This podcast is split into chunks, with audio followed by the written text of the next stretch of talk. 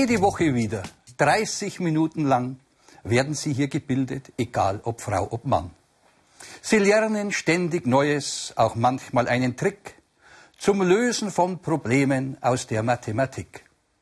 Darum lade ich Sie auch heute wieder dazu ein, bei Stetigkeit von Kurven besonders wach zu sein.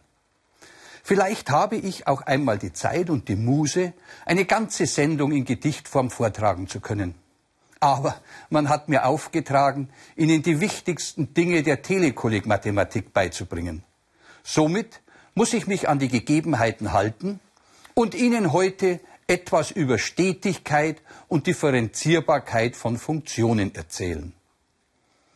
In der letzten Sendung haben wir bereits erfahren, dass eine Funktion f von x an der Stelle x0 nur dann differenzierbar ist, wenn sie an dieser Stelle eine eindeutig bestimmte Tangente mit endlicher Steigung hat.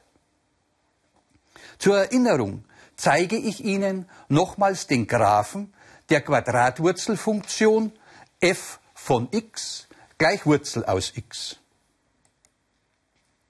Im Punkt 0, 0 besitzt die Kurve die f von x-Achse als Tangente.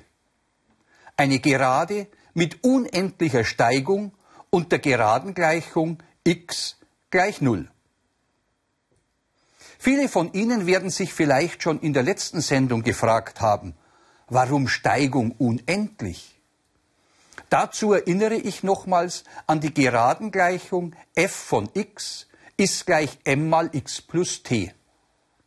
Die Formvariable t ist dabei der f von x-Achsenabschnitt und m der Steigungsfaktor. Für die Geradengleichung der f von x-Achse bedeutet dies, dass der y-Achsenabschnitt 0 ist und der Punkt mit den Koordinaten 0, 0 die Geradengleichung erfüllen muss. Das heißt, eine wahre Aussage liefert.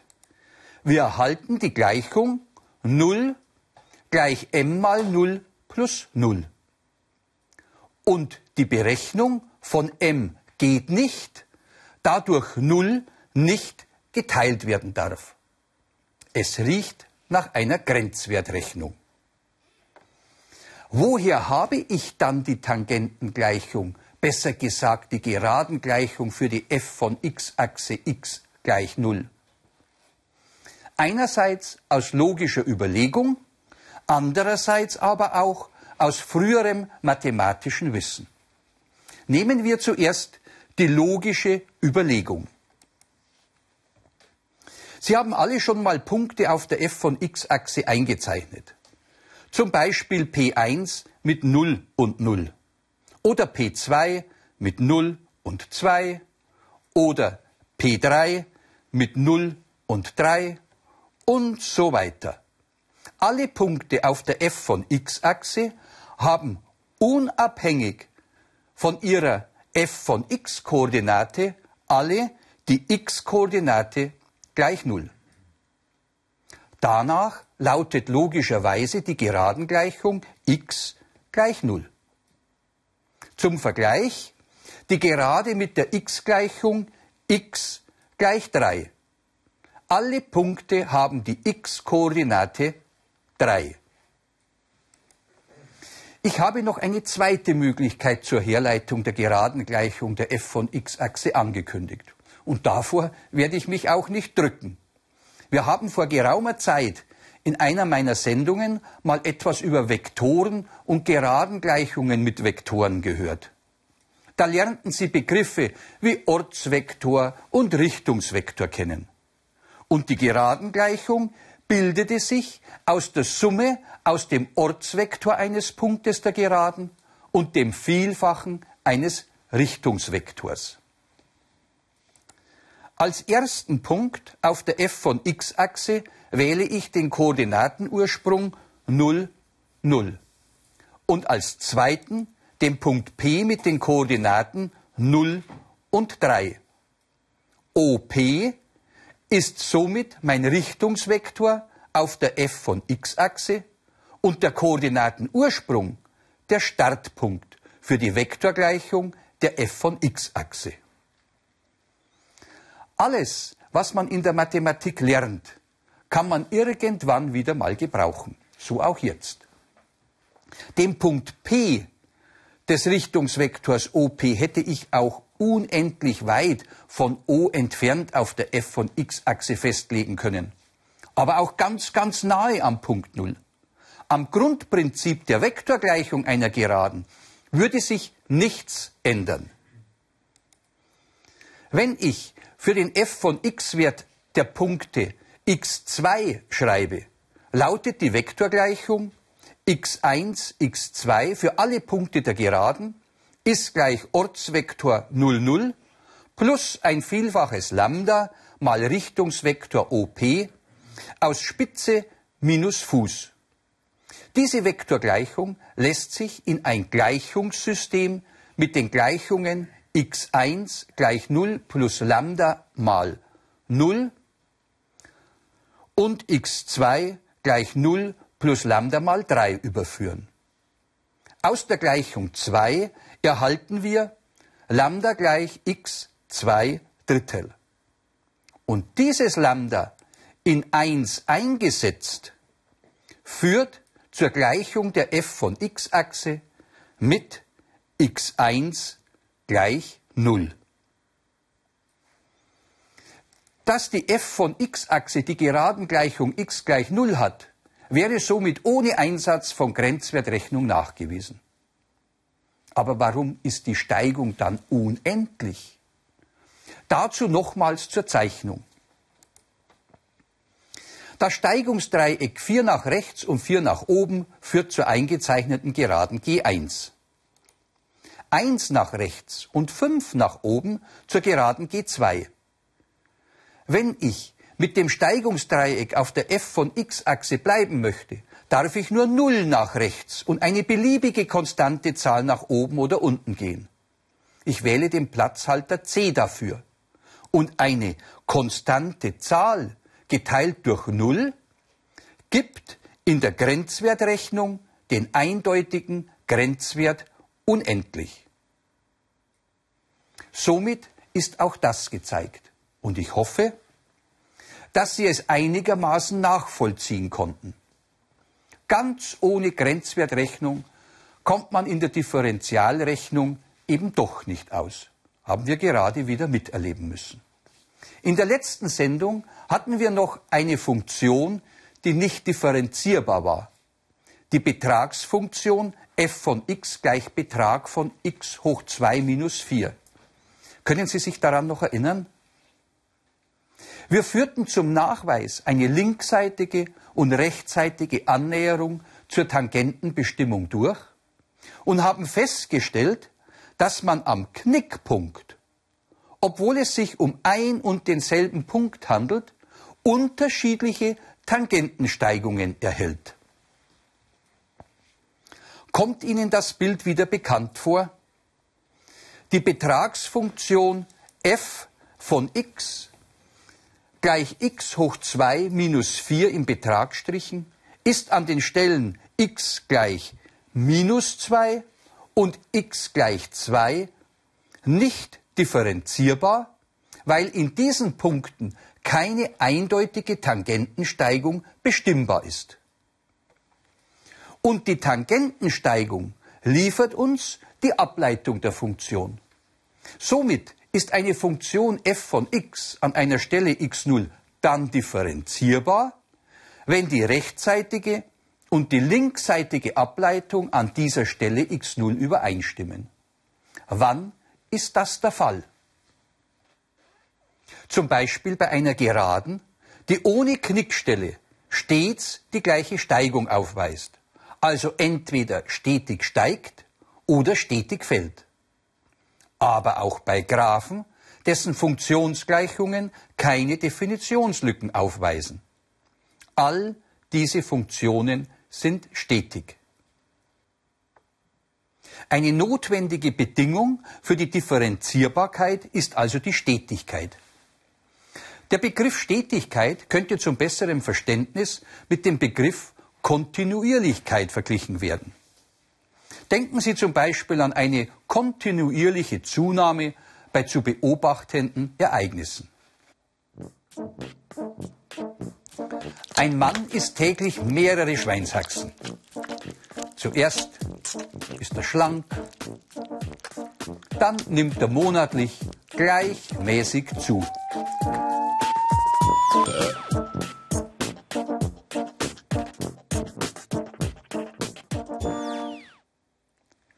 Wie lange dauert so ein Telekollegkurs? Dann passen Sie mit dem Essen bei sich mal auf. In einer Funktion dargestellt ergibt sich in einem Monat-Gewicht-Diagramm eine Gerade mit gleichbleibender Steigung. Es handelt sich um eine stetige Funktion, weil jede Änderung des Rechtsachsenwertes eine eindeutige Änderung des Hochwertachsenwertes zur Folge hat. Unserem lieben Herrn könnte auch einfallen, dass er wieder abnehmen möchte und dementsprechend weniger ist und dann vielleicht sein Gewicht hält. Eine Kontinuierlichkeit ist trotzdem erhalten geblieben.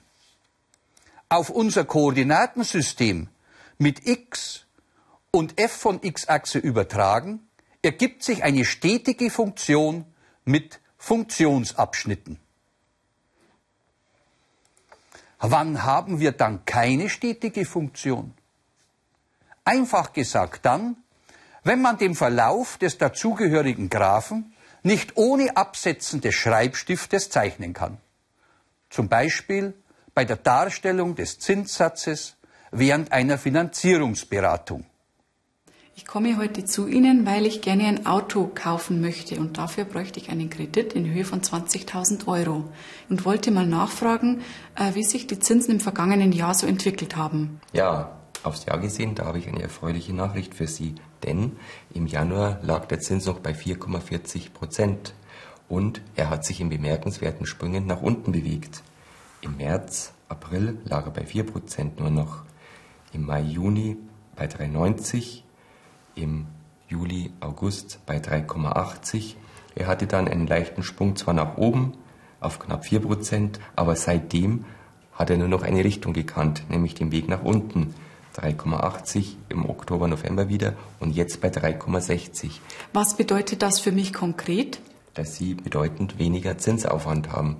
Aber ich kenne Sie als zinssensible Kundin. Darum würde ich vorschlagen, auch wenn der Zinssatz momentan sehr günstig ist, Überlegen Sie sich das nochmal. Sehr gerne. Dann verbleiben wir so. Die gezeigte grafische Darstellung ist nicht ohne Absetzen des Schreibstiftes möglich. Es handelt sich um keine stetige Funktion. Eine stetige Funktion muss von der Anschauung her in einem gegebenen Intervall als glatte Kurve erscheinen, die an keiner Stelle unterbrochen ist. Für die Funktion bedeutet das, dass sie in jedem Punkt des Intervalls auch definiert sein muss.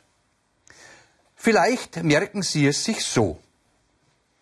Eine Funktion f von x, die in der Umgebung von x0 definiert ist, heißt an einer Stelle x0 des Definitionsbereichs stetig, wenn sie einen eindeutigen Grenzwert für x gegen x0 besitzt und wenn Grenzwert und Funktionswert an dieser Stelle gleich groß sind. Kurz mathematisch dargestellt, der Limes von f von x für x gegen x0 der Funktion ist gleich dem Funktionswert an der Stelle x0. Noch einfacher, eine Funktion f von x heißt in einem Intervall stetig, wenn f von x an jeder Stelle des Intervalls stetig ist. Aussagen über die Stetigkeit können nur für Stellen x0 aus dem Definitionsbereich gemacht werden. Denn an einer Definitionslücke gibt es die Funktion ja nicht und demnach kann auch keine Aussage über eine mögliche Stetigkeit getroffen werden. Bei Randpunkten an Intervallgrenzen kann aufgrund der nur einseitig möglichen Annäherung auch nur eine einseitige Stetigkeit nachgewiesen werden. Noch einige Besonderheiten für stetige Funktionen.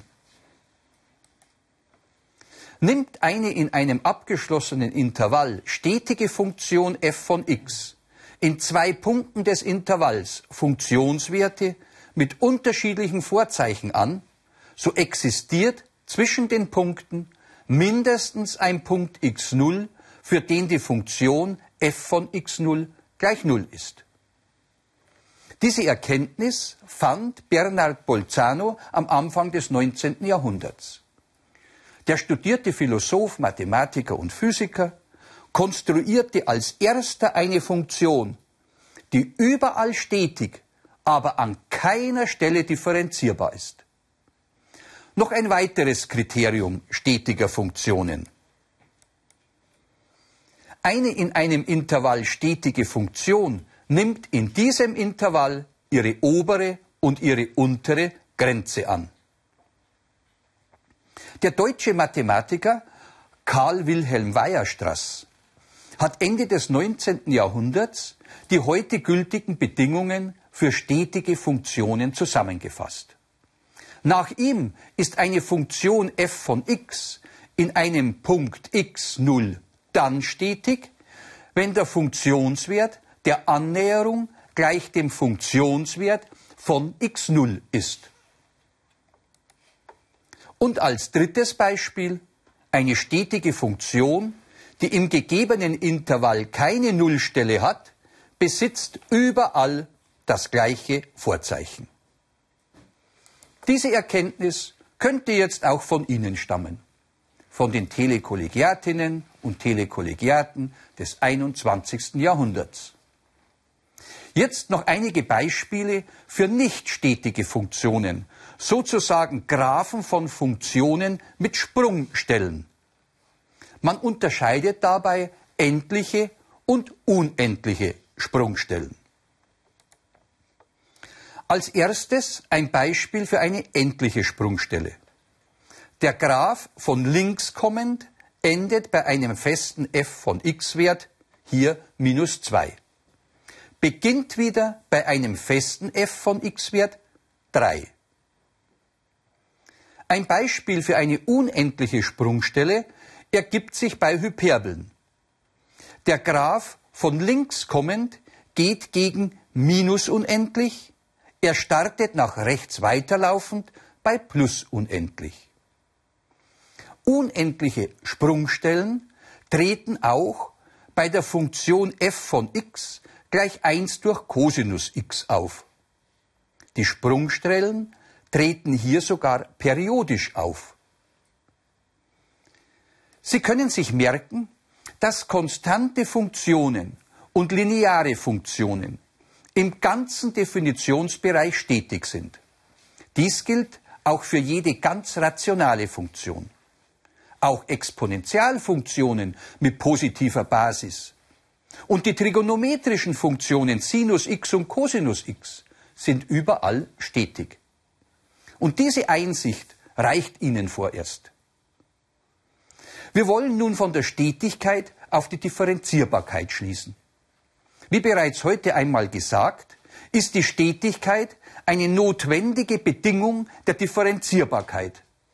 Und für die Stetigkeit einer Funktion f von x an einer Stelle x0 und einer Umgebung x0 plus h gilt, die Funktion f von x, die an der Stelle x gleich x0 und einer Umgebung von x0 definiert ist, heißt an der Stelle x0 stetig, wenn der Grenzwert von f von x0 plus h für h gegen 0 existiert und mit dem Funktionswert an der Stelle x0 übereinstimmt.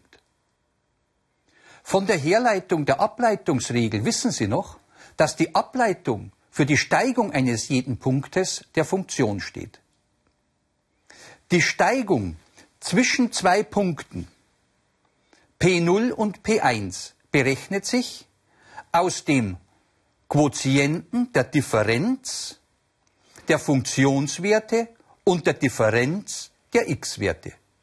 Es ergibt sich für die Punkte P0 mit den Koordinaten x0 und f von x0 sowie P1 mit x0 plus h und f von x0 plus h der Steigungsfaktor m mit f von x0 plus h minus f von x0 im Zähler durch x0 plus h minus x0 im Nenner.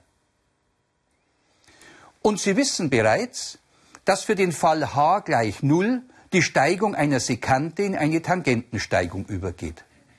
Und diese Tangentensteigung ist gleich der Ableitung der Funktion.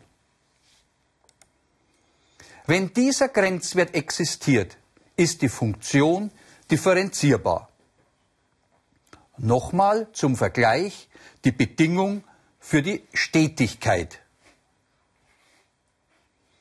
Eine Funktion ist also an einer Stelle x0 stetig, wenn sie dort definiert ist. Der Grenzwert an dieser Stelle existiert. Und dieser gleich dem Funktionswert f an der Stelle x0 ist. Das Ganze klang hochwissenschaftlich. Trotzdem nehme ich an, dass Sie erkannt haben, dass die Stetigkeit einer Funktion eine notwendige Bedingung für die Differenzierbarkeit der Funktion ist. Das sagt auch aus, dass eine Funktion, die an einer Stelle x0 nicht stetig ist, dann an dieser Stelle auch nicht differenzierbar ist. Aber sie kann stetig sein und trotzdem nicht differenzierbar. Dazu ein kleines Beispiel. Ich wähle die Funktion f von x gleich x plus 2 Betrag mit x Element aus R, also aus dem reellen Zahlenbereich. Der grafischen Darstellung der Funktion können Sie entnehmen, dass die Funktion an der Stelle x0 gleich minus 2 einen Knick hat. Wir untersuchen zuerst über links- und rechtsseitige Annäherung die Stetigkeit der Funktion an diesem Punkt. Die linksseitige Annäherung an den Knickpunkt führt über Limes Betrag von minus 2 minus h plus 2 für h gegen 0 zur wahren Aussage 0 ist 0, da der Funktionswert minus 2 plus 2 0 ergibt. Und auch bei der rechtzeitigen Annäherung ergibt sich der Wert 0. Die Funktion ist also stetig. Jetzt könnte die Funktion auch differenzierbar sein. Aber da man den Dingen nie so blind vertrauen darf, ist es besser, wir überprüfen auch die Differenzierbarkeit mit der eben erlernten Bedingung. Die Ableitung der Funktion f von x gleich x plus 2 im Betrag hat den festen Wert 1. Für die linksseitige Annäherung an den Knickpunkt bei x0 gleich minus 2 ergibt sich Limes für h gegen 0 hoch minus als Symbol für die linksseitige Annäherung ist gleich Betrag von minus 2 minus h für x0 plus 2 minus Betrag von minus 2 plus 2 und das Ganze geteilt durch minus h. Der Betrag von minus h ist plus h und plus h durch minus h ist gleich minus 1. Da die linksseitige Annäherung an dem Punkt x0 gleich minus 2 einen anderen Wert ergibt als die Ableitung, ist bereits jetzt klar, dass die Funktion an dieser Stelle nicht differenzierbar ist. Es kann somit auf die rechtzeitige Annäherung verzichtet werden. Die Funktion f von x gleich x plus 2 im Betrag ist an der Stelle x0 gleich minus 2 zwar stetig, aber nicht differenzierbar. Es ist also doch gut, dass wir den Dingen nicht so blind vertrauen. Denn über unser Beispiel haben wir gelernt, dass nicht jede stetige Funktion auch an allen Stellen differenzierbar sein muss. Umgekehrt dürfen Sie sich aber merken, dass jede Funktion, die an einer Stelle x0 differenzierbar ist, an dieser Stelle auch stetig ist. Ich hoffe, Sie haben trotz der vielen heute gebotenen Theorie die Lust an der Mathematik nicht ganz verloren.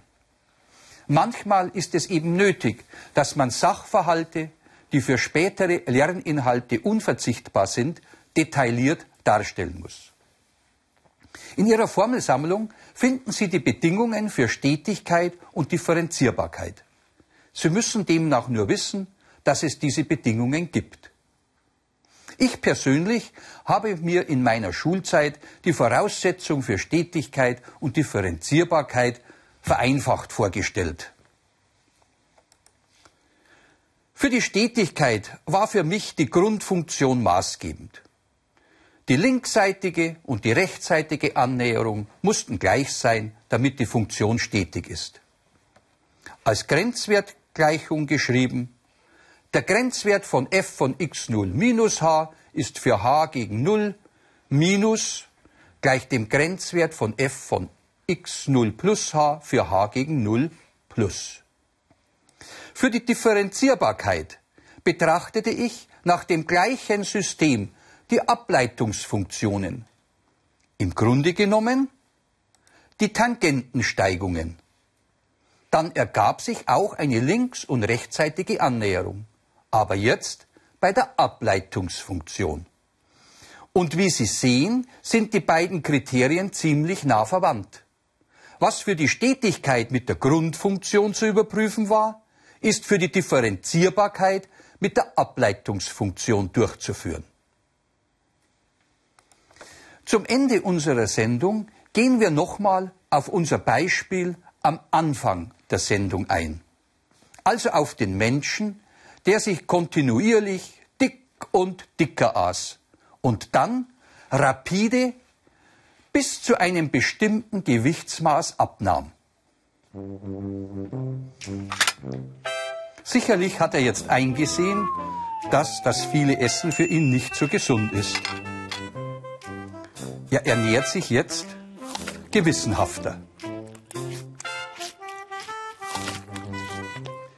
Am Knickpunkt Ende August, an dem Punkt, an welchem unser Mann im Film dem übermäßigen Essen ein Ende setzte, ist die aus den Messwerten entstandene Funktion stetig. Sie ist aber nicht differenzierbar, da die Gewichtszunahme nach einem anderen funktionalen Zusammenhang verlief als die Gewichtsabnahme. Sie sind ab heute in der Lage, dies alles mathematisch nachzuweisen. Viel Spaß noch mit den Erklärungen im Begleitmaterial. Ihr Heinz Gascher.